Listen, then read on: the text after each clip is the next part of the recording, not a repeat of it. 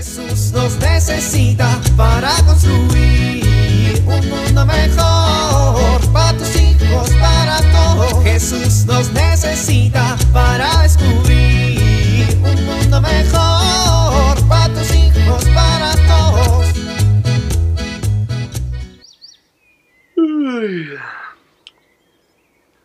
No, no inventes.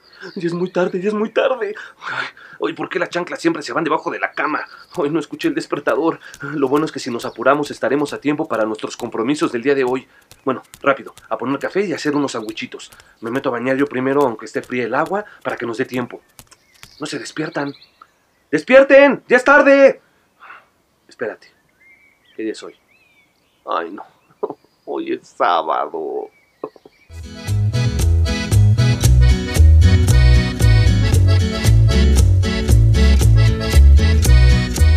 Hola, familia, ya llegué. Hola, Pancho. ¿Y ahora? ¿Esa cara? ¿Que estuvo muy rudo el trabajo o qué? Ay, ni me digas. Tuve que pedir permiso de salirme porque me llamaron de la escuela de Paquito. ¿Y está bien? ¿Qué le pasó? Sí, está demasiado bien ese niño. ¿Y en dónde está? Paquito, mijo, vamos a cenar. Ni lo llames, está castigado. No va a cenar hoy, ni mañana, ni en un mes, ni en un año. Es más, yo creo que no va a cenar hasta que se case. Pues, ¿qué hizo? ¡Francisco! No, Pancho, espérate. Primero, No, no, no, no, ¿cómo de que no? ¡Francisco! Pancho, ¿a dónde vas? ¿Cómo que a dónde? Ese chamaco me va a escuchar. Ese es el problema, que te escucha. ¡Francisco! Espérate, Pancho, primero tenemos que hablar tú y yo. No, no, no, no, no me vas a convencer de que no lo regañe. Tú siempre lo andas defendiendo, siempre lo consecuentas. Y mira nada más, estás creando un delincuente juvenil. No lo estoy defendiendo, pero espérate. Antes de que lo regañes, necesito explicarte. Ay, ¿Y qué me vas a explicar? ¿Ya ves? Ya lo estás justificando. Es que no se justifica, pero en cierta manera nosotros tenemos la culpa. Ay, a ver, Rosario, ese niño te manipula. Lo dejas sin cenar, pero lo consientes. Sabes que ya estuvo bueno. Ahora sí lo voy a agarrar a cinturonazos para que aprenda. Pero ni siquiera te he dicho lo que hizo. Pues tú que no te apuras a decirme qué hizo. Pues es que no me dejas hablar.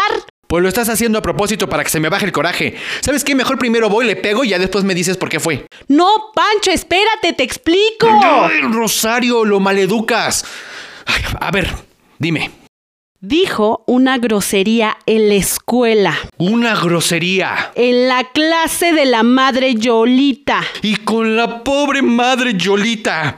Pobre viejecita, la pudo haber matado de un soponcio, o, o de un patatús, o de todas esas cosas que de las que se mueren los viejitos. Este Francisco es un bárbaro. Ahora sí me las va a pagar. ¡Pancho! ¿Qué? Esa grosería dice que te la escuchó decir a ti. Ah, no, peor todavía. No, espérate, espérate, espérate, espérate. ¿A mí? Exactamente, a ti. Ay, ¿cuándo? Antier que vino doña Rosy, la del 7, a reclamar porque no has pagado la cuota de la calle. Ay, pues es que esa es una vieja hija de... ¡Pancho! Pues lo mismo le dijo a la madre Yolita. ¿Le dijo eso a la madre Yolita? Pues sí, ¿A la madre Yolita, la viejecita viejecita? a esa madre Yolita. A Yolita, la viejita bondadosa que cuando dice cosas como desobligado pide perdón porque piensa que es una mala palabra. Sí, Ay, no. Pero cuando lo regañé y le conté que a mí cuando me escuchaban decir groserías, me lavaban la boca con jabón, me dijo que a ti seguro no te hacían eso. Y luego me contó que tú lo habías dicho. Híjole, Rosario. ¿Y ahora qué vamos a hacer? Pues ni modo que te deje a ti sin cenar también, ¿verdad? No, pues no, porque yo sí traigo hambre. No, Pancho, no por eso. Tenemos que hacer algo para comprender lo importante que es nuestra boca. Mira, al padre director del colegio se le ocurrió una muy buena idea. Paquito va a servir de tiempo completo en el coro del colegio. Ay, válgame el cielo.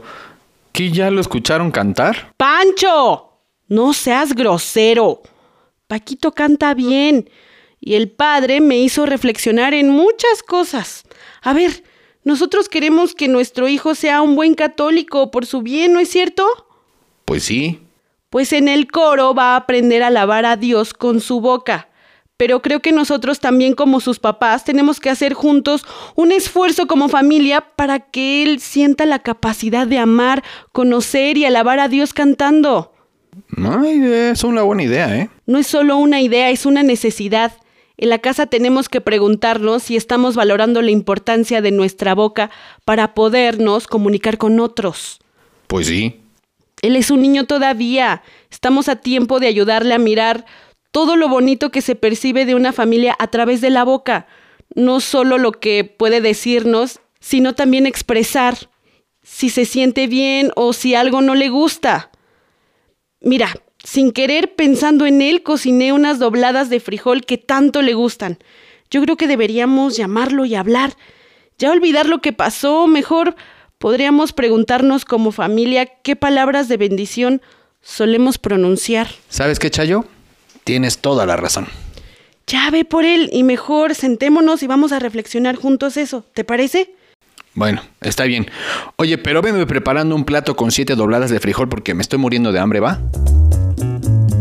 Jesús nos necesita para construir un mundo mejor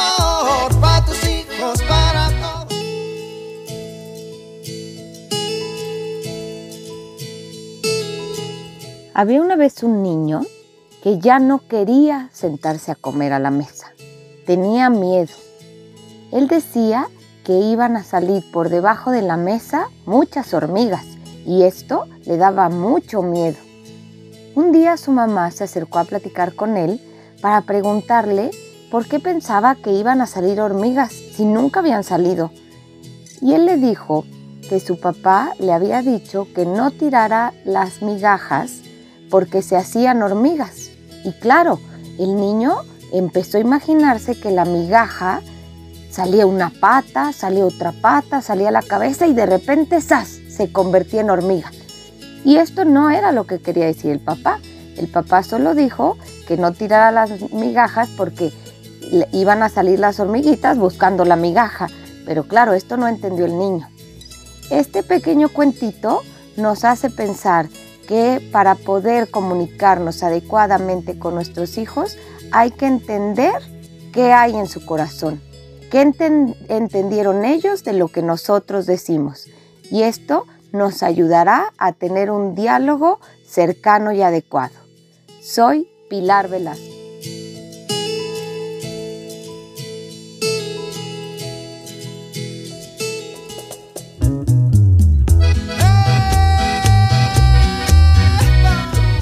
Oramos.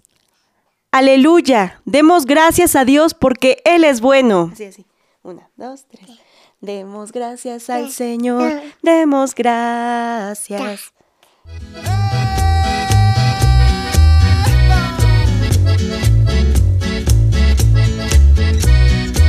Jesús nos necesita para construir.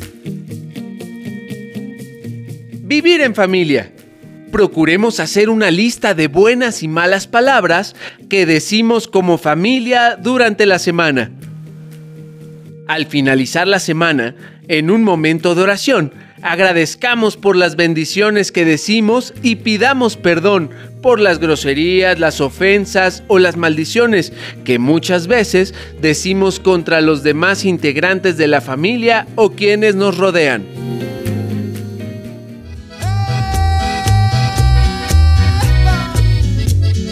te invitamos a compartir y dialogar este encuentro de la serie Alianza con tu familia. RCP es un programa de PPC México al servicio de las comunidades parroquiales. Hasta la próxima. Un mundo mejor para tus hijos, para todos.